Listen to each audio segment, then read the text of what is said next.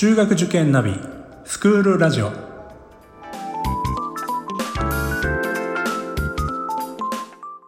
スクールナビゲーターののびるです。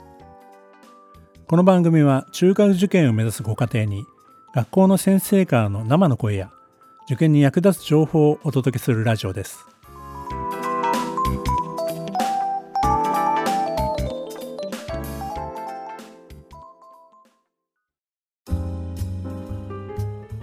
今回は計算力を上げる計算知識がテーマです計算ミスをなくしたいというのは親も子供も願っていることであるんですけども、まあ、そもそもですね計算ミスをしてしまうというのは何らかの原因があるわけですよね。でその中でも例えば計算に関する知識がもっとあればこういう計算間違いしないんだろうなっていうようなことってよく見かけます。あのもちろんですね計算力をつけるためにはしっかりとした練習が必要ですよね。まあ、練習に関してはどんな練習をすればいいかというのはこの番組でも過去にお話ししてますんで今回はですねちょっと知っておくと得なですね計算知識について少しお話したいと思います。最近の放送でもですね計算についてはお話ししたんですけどもその時に数の合成や分解が、まあ、スイスイできるといいですよって話をしたと思うんですよね。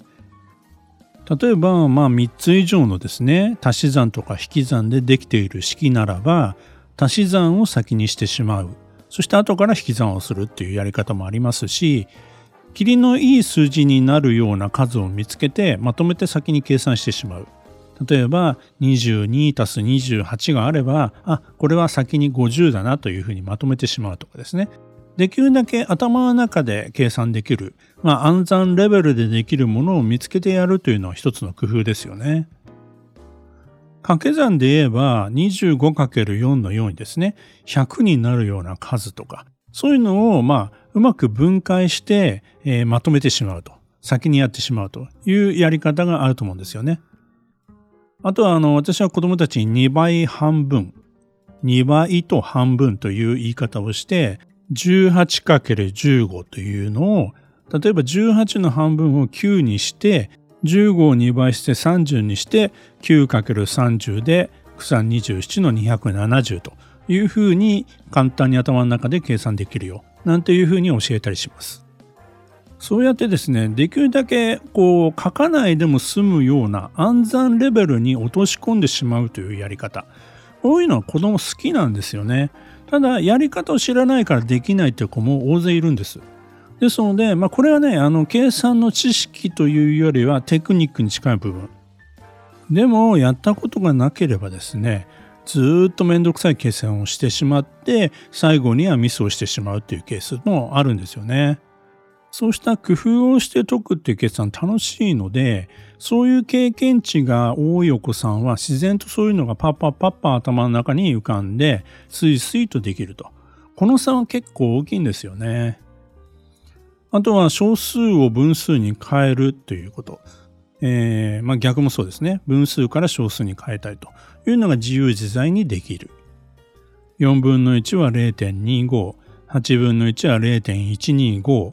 8分の7といえば0.875とかですね。もうスイスイと出てくれば小数計算を分数に変えて楽に計算ができるなんていうこともありますよね。これもまあ知識のうちの一つです。あとはまあ中学受験数の場合はですね3.14の計算が本当によく出てきてここでミスをするお子さんも本当に多いんですよね。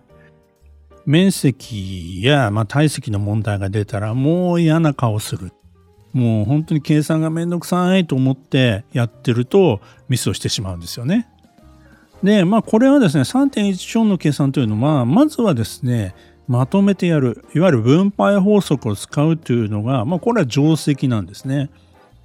でも何度言っても実は3.1を先に計算してしまう子もいるんですよね。これどうしてかというと、小学校で習う計算の、まあ3年生、4年生、5年生ぐらいというのは、もう本当に小数計算ばっかりなんですよね。5年生でですねやっと分数の、まあ、足し算引き算が出てきて6年生になって掛け算割り算をやりますけどもそれまでは小数計算ばっかりやってるのでついついですね、小数の掛け算が出ればすぐ筆算、えー、小数の割り算が出ればまたすぐ筆算という風な癖がついちゃってるんですよね。まあ、中学受験の場合5年生ではもうすでに分数の計算終わってますから本来は小数計算より分数計算の方がずっと楽にできるケースもあるんですけどなかなか小数から分数に変換することもできないし先ほど言ったようなパッパとですね知識を持って分数に変えることも身についてないそうなると小数計算でひたすらやってるんだけども割り切れなかったり、まあ、そういうケースが出てきちゃうんですよね。まあ、あと先ほど言った分配法則についてもとにかくまず計算をしようと思って目の前にあるその掛け算を3.14の計算をやってしまうんですよ筆算で。で後から気がついてあ他にも3.14の計算があったって言ってまたひたすら3.14の計算を筆算して小数同士の足し算をして小数点の間違いをしてですねミスをしてしまうみたいなこと何度も繰り返されちゃうということあるんですよね。でもちろんねこの3.14は最後まで計算しないんだよ後からまとめて計算した方が実は本当に楽なんだよっていうことを何度も言うんですけど、まあ、焦っちゃうんですよね。でそういうですねケースを想定してま塾ではですね、基本的に Pi を使うという、まあ、そういう指導をしているところは多いんじゃないかなと思います。Pi で計算させるとですね、えー、まあ他の計算が終わるまで Pi のままに、えー、しとかざるを得ないんですよね。3.14で計算できないので。なので、最後の最後になって、まあ、パイをまとめて、えー、まあ、結果的に分配法則を使うざるを得ないというふうになるわけです。さすがにですね、パイのままで答えを出すで終わりみたいな子はいないので、最後に3.14の計算をすることにはなるんですよね。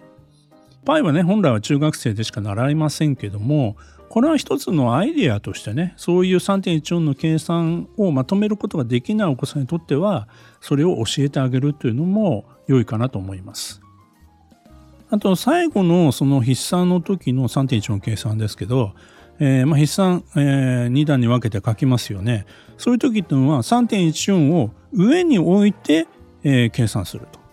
例えば 16×3.14 でも筆算にした場合は 3.14×16 というふうに、えー、書いた方がいいです。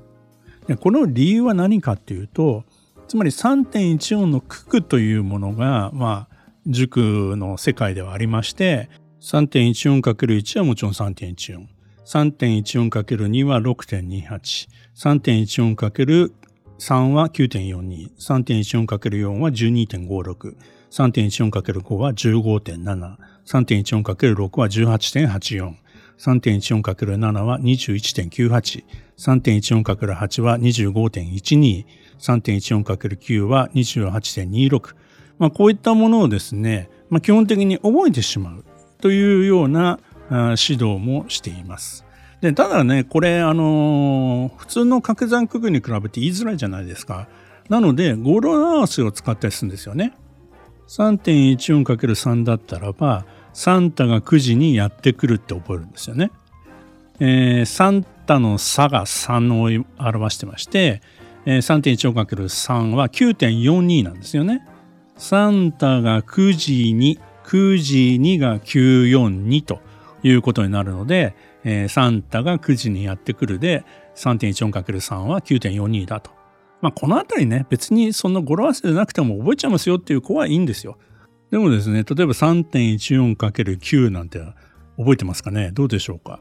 ?28.26 なんですけど、これどうやって覚えるかというと、臭いから庭風呂入れ っていうふうに、これ結構子供に受ける語呂合わせなんですけど、庭風呂で2826というふうになるわけです。28.26。9×3.14。3.14×9 は臭いからニア風呂入れ。結構覚えやすいでしょ？まあ、こうやってですね、ちょっと楽しみながら、えー、覚えてしまうと、これがですね、3.14×2 でも3でも4でも5でも6でも7でもいいわけですよね。覚えてるわけですから。これ筆算をですね、3.14×25 とかにした場合、えー、3.14×5 と 3.14×2 っていうのを使いますからもう暗算でパッパッパッパ筆算もできるようになるわけですよね。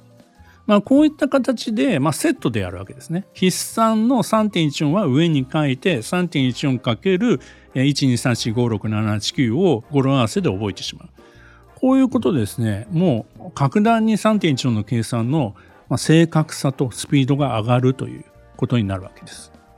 まこれは知識と、まあ、技術とも言えるのかもしれませんけども、まあ、こういったことをですね、まあ、中学受験の算数では教えたりします。まあ、楽しくやるっていうことが一番なので、こういったものを、まあね、皆さんも大学入試とかで歴史を語呂合わせてね、年号を覚えたりもした経験ある方もいらっしゃると思いますけども、ちょっとね、そういった、こう、楽しくやるってことは一つのポイントかなというふうに思いますね。他にも、まあ、平方数ですよね。えー、12×12 が144とか、このあたりも語呂合わせで覚えることができます。まあ、こういった数字ってよく出てきますからね。半径かける半径かける円周率なんかでですね。まあ、出てくる数字なので、まあそういったものをね、あの、楽しくみんなで、えー、覚えちゃいましょうというのが中間受験の算数の世界ではあるわけですよね。計算知識を持ってると、えー、楽しく正確に早く計算ができる。まあこういったメリットがあるので、まあいろんなね、問題集や参考書にもそういったものが出ていると思いますんで、ぜひね、気になる方は参考にしてみてください。えー、まあ、いつも宣伝になってしまいますけど、私の本にもあの語呂合わせ出ております。小学校6年分の計算がすっきりわかる本という出版社完全からも出ておりますので、よろしくお願いいたします。